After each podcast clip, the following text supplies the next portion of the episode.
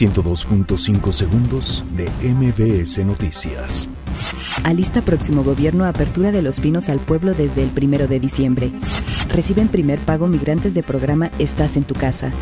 Cuestiona PRI plan de seguridad de Andrés Manuel López Obrador.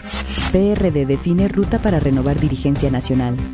La Comisión Interamericana de Derechos Humanos condena ejecución de mexicano en Texas. Rescatan a coyote que deambulaba en calles de Iztapalapa. Cancún planea tener un tren ligero que costará 500 millones de pesos. Intensifica Procuraduría General de Justicia de la Ciudad de México labores de vigilancia e investigación en el Buen Fin. Casa Blanca confirma que devolverá acreditación a periodista de CNN.